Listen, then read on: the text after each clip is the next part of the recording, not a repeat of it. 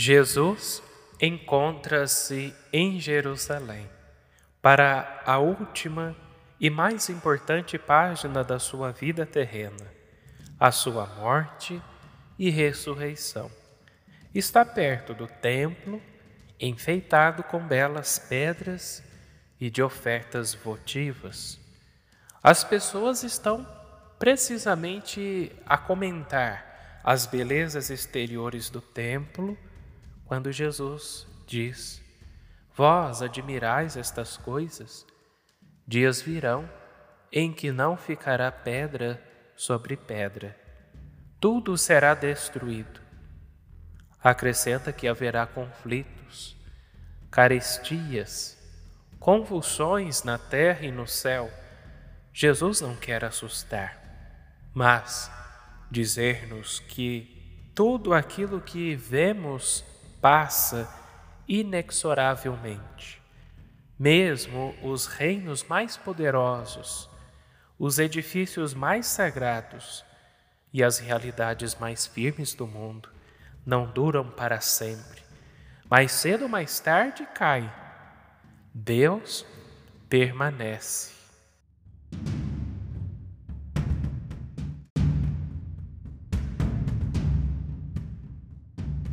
Escuta esta passagem do Evangelho de Jesus Cristo segundo Lucas, capítulo 21, versículos de 5 ao 19. Naquele tempo, algumas pessoas comentavam a respeito do templo que era enfeitado com belas pedras e com ofertas votivas. Jesus disse: Vós admirais estas coisas? Dias virão em que não ficará pedra sobre pedra, tudo será destruído. Mas eles perguntaram: Mestre, quando acontecerá isso? E qual vai ser o sinal de que essas coisas estão para acontecer? Jesus respondeu: Cuidado para não ser desencanados, porque muitos virão em meu nome dizendo: Sou eu. E ainda, o tempo está próximo. Não sigais essa gente. Quando ouvirdes falar de guerras e revoluções, não fiqueis apavorados. É preciso que essas coisas aconteçam primeiro, mas não será logo o fim. E Jesus continuou: um povo se levantará contra outro povo. Um país atacará outro país. Haverá grandes terremotos, fomes e pestes em muitos lugares. Acontecerão coisas pavorosas e grandes sinais serão vistos no céu. Antes, porém, que estas coisas aconteçam, sereis presos e perseguidos Sereis entregues às sinagogas e postos na prisão. Sereis levados diante de reis e governadores por causa do meu nome. Essa será a ocasião em que testemunhareis a vossa fé. Fazei o firme propósito de não planejar com antecedência a própria defesa, porque eu vos darei palavras tão acertadas que nenhum dos inimigos vos poderá resistir ou rebater. Sereis entregues até mesmo pelos próprios pais, irmãos, parentes e amigos, e eles matarão alguns de vós. Todos vos odiarão por causa do meu nome, mas vós não perdereis um só fio de cabelo de vossa cabeça.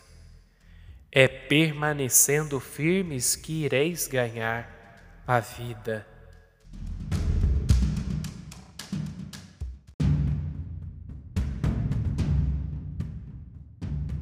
Olá, meu querido irmão, minha querida irmã, salve Maria.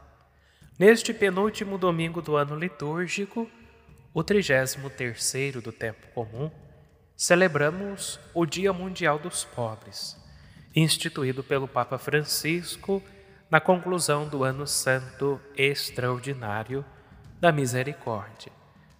uma feliz coincidência com a grande celebração do 18º Congresso Eucarístico Nacional, que se realiza nestes dias em Recife, após dois adiamentos em decorrência da pandemia, com o tema Pão em todas as mesas e o lema Repartir o pão com alegria e não havia necessitados entre eles. Meus irmãos e minhas irmãs, no texto do Evangelho que acabamos de ouvir, Jesus de Nazaré ensina sobre o futuro do Templo de Jerusalém. A tradição evangélica conservou esses seus derradeiros ensinamentos antes de sua condenação.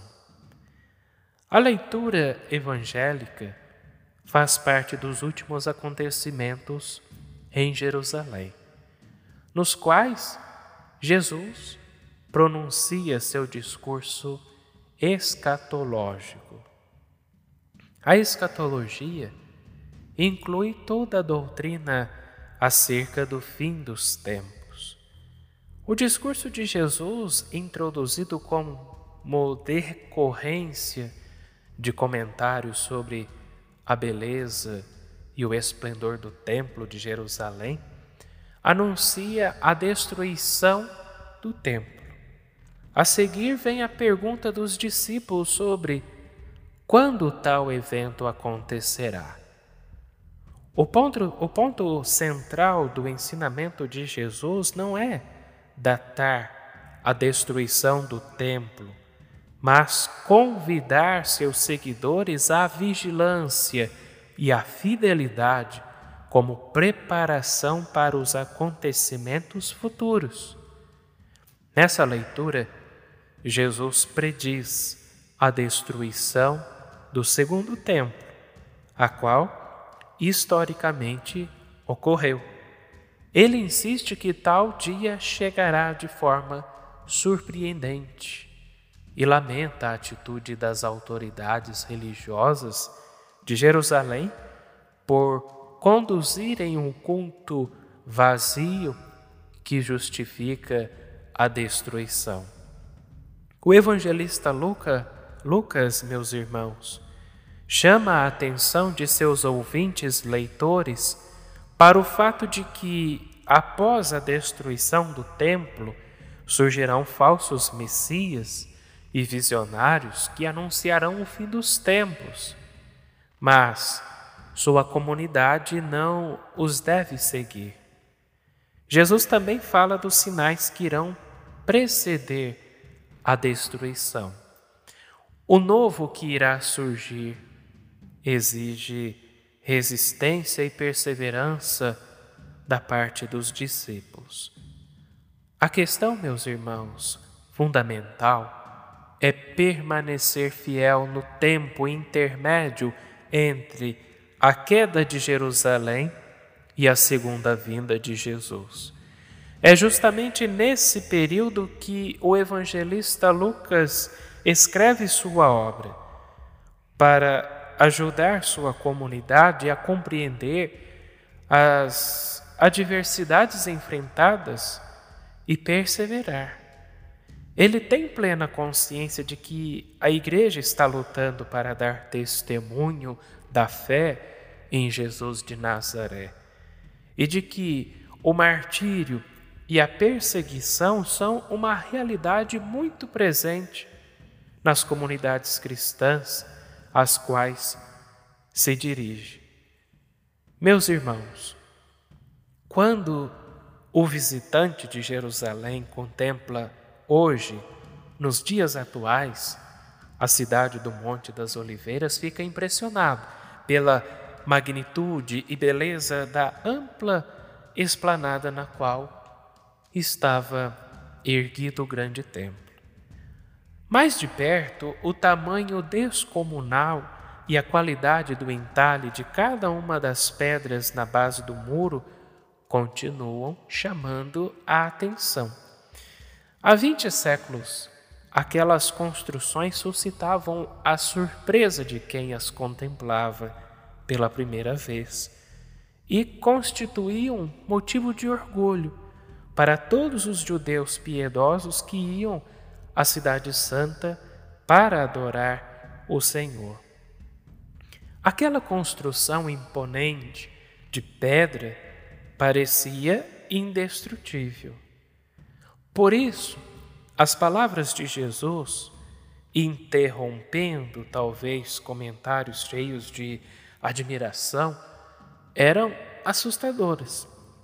De que catástrofe cósmica falava?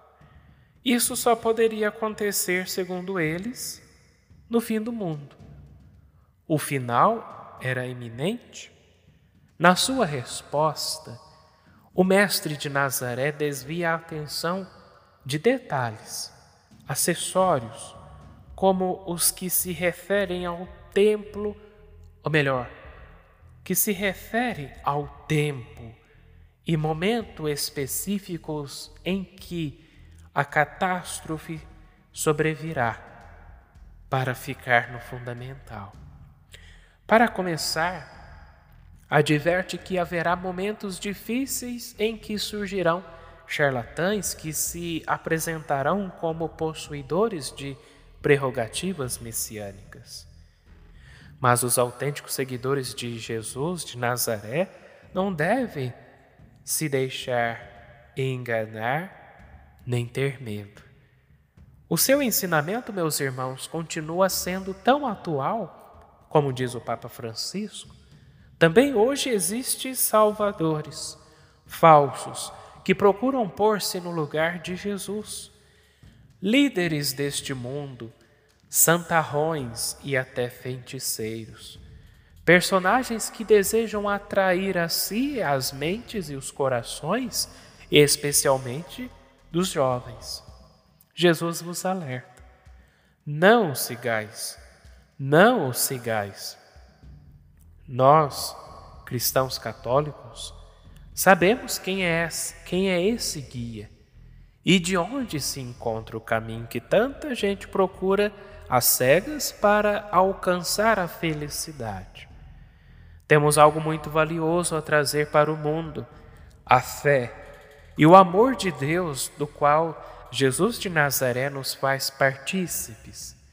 Convencido, meus irmãos, de que contamos com esse grande tesouro, São José Maria Escrivá, quem sempre trago como referência para bem meditarmos, ele exclamava com gosto: Não desejaríeis gritar à juventude que fervilha à vossa volta?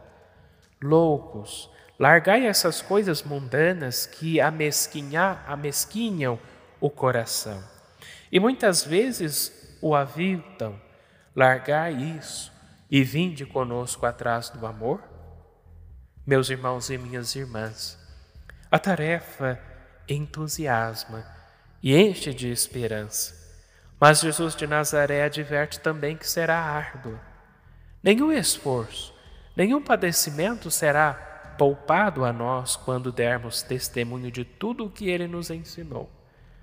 Avisaria sobre isso igualmente na última ceia.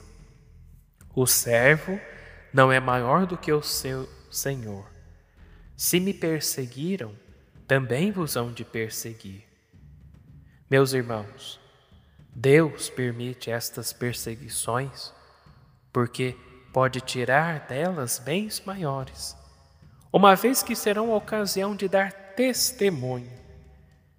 O Senhor ajuda a não ter medo já que estaremos sempre nas mãos do nosso Pai Deus, a tal ponto que não perdereis um só fio de cabelo da vossa cabeça.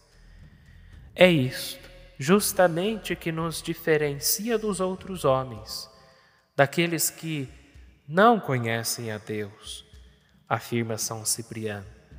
Pois enquanto estes se queixam e murmuram da adversidade, nós, na desventura, não nos afastamos da virtude da fé, mas até nos fortalecemos na dor.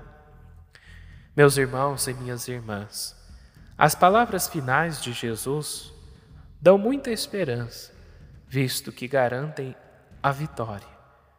É permanecendo firmes que ireis ganhar a vida por muitas perseguições, desordens ou desastres que possam sobrevir, não deixará de cumprir-se o desígnio salvador e misericordioso de Deus. Que tenhamos uma fé firme e constante em Deus, em Jesus e na Sua Santa Igreja. Que, mesmo diante de tantas adversidades, conflitos, guerras que nos cercam, perseguições, por seguirmos a Cristo, que nós possamos, juntamente com a Santíssima Virgem, permanecer perseverantes na fé, na oração e na escuta atenta da palavra de Deus. Que tenhamos uma santa e abençoada semana e até a nossa próxima meditação aqui em nosso canal.